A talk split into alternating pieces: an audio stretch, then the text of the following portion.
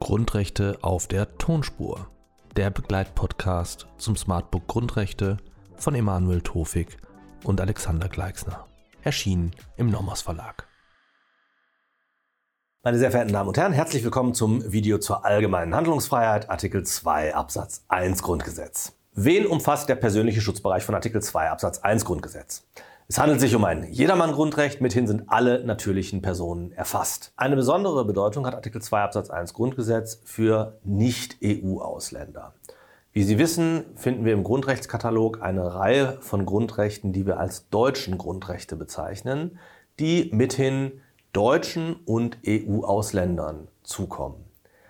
Ein Teil dieser Gewährleistungen, der Kern dieser Gewährleistungen, wird über Artikel 2 Absatz 1 Grundgesetz vermittelt, auch Nicht-EU-Ausländern zugestanden. Wir haben also durch Artikel 2 Absatz 1 Grundgesetz gewisse Gewährleistungen auch für Nicht-EU-Ausländer aus dem Bereich der deutschen Grundrechte.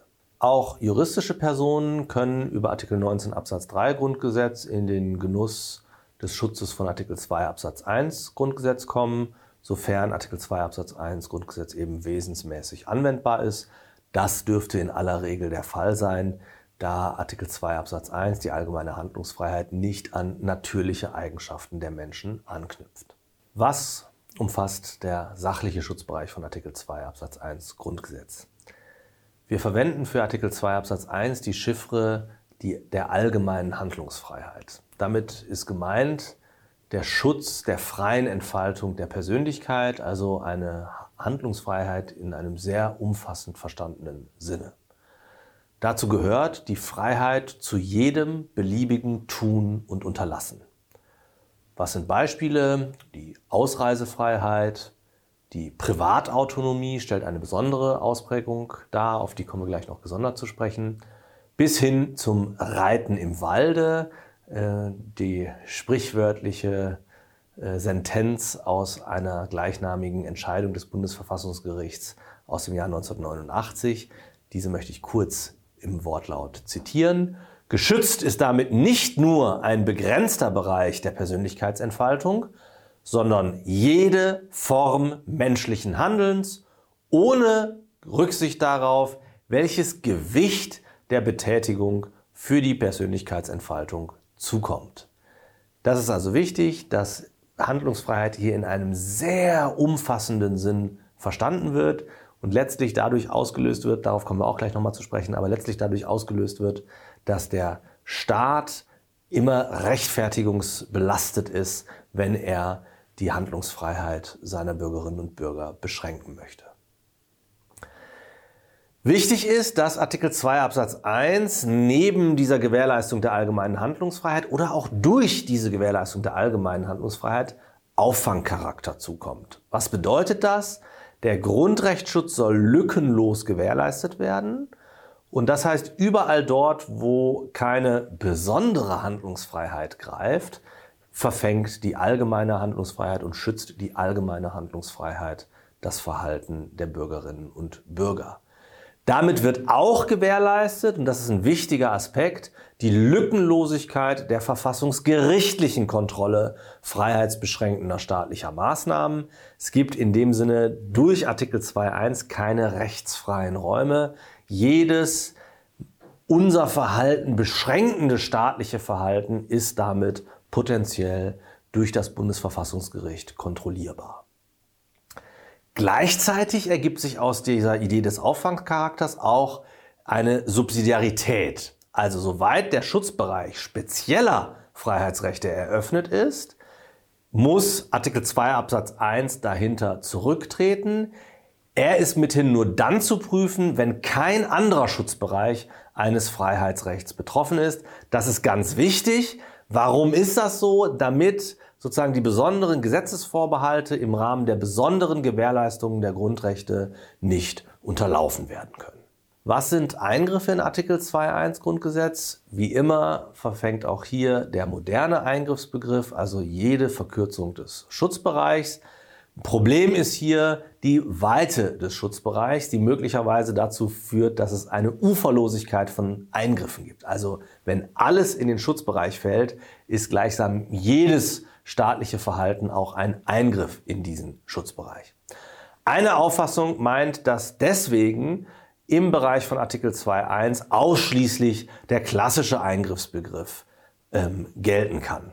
Voraussetzung dafür, dass wir also einen Angriff, Eingriff bejahen können, ist Finalität, Rechtsaktsqualität oder Rechtsförmlichkeit, Unmittelbarkeit und Imperativität, also die Durchsetzbarkeit mit Befehl und Zwang.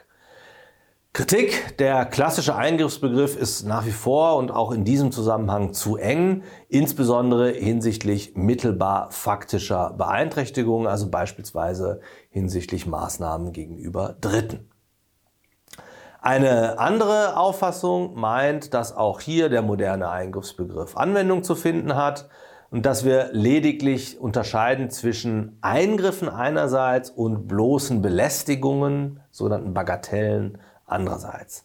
Mit anderen Worten, die Beeinträchtigung muss, und das unterscheidet äh, diese Situation nicht von der Situation bei anderen Grundrechten, die Beeinträchtigung muss ein gewisses Maß an Intensität erreicht haben äh, oder vom Staat beabsichtigt sein, damit wir einen Eingriff annehmen können. Der einzige Unterschied zu anderen Grundrechten in diesem Zusammenhang ist die Abgrenzung von, ist, dass die Abgrenzung von Eingriffen und Bagatellen eher relevant wird. Grundsätzlich gilt diese Bagatellgrenze bei allen Grundrechten. Bei Artikel 2 Absatz 1 Grundgesetz kann es aber immerhin mal vorkommen, dass wir uns darüber Gedanken machen müssen. Das ist eigentlich bei den anderen Grundrechten selten der Fall. Was sind Beispiele für Eingriffe? Wenn wir das klassische Verständnis zugrunde legen, die bußgeldbewährte Allgemeinverfügung, die das Mitführen von Hunden in einem Park untersagt, beschränkt hier äh, die allgemeine Handlungsfreiheit, ist deswegen als Eingriff zu qualifizieren. Ähm, ein Eingriff nach modernem Eingriffsverständnis wäre die Einführung zusätzlicher Anforderungen an die Anmeldung einer Versammlung von Nicht-EU-Ausländern. Was sind die Schranken von Artikel 2 Absatz 1 Grundgesetz? Wir unterscheiden hier drei Schranken, die sogenannte Schrankentrias. Die erste und wichtigste ist die verfassungsmäßige Ordnung. Diese umfasst alle formell und materiell verfassungsmäßigen Rechtsnormen, das heißt die allgemeine Rechtsordnung. Wichtig, das ist anders als derselbe Begriff der verfassungsmäßigen Ordnung in Artikel 9 Absatz 2 Grundgesetz gemeint ist. Sie erinnern sich, Dort meint der Begriff die freiheitlich-demokratische Grundordnung ist also deutlich enger.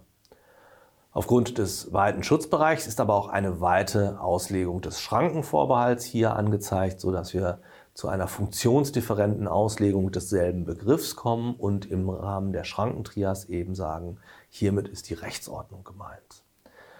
Das bedeutet, dass wir letztlich einen einfachen Gesetzesvorbehalt haben. Es ist ein Parlamentsgesetz notwendig, soweit die äh, Wesentlichkeitstheorie der Vorbehalt des Gesetzes dies fordert.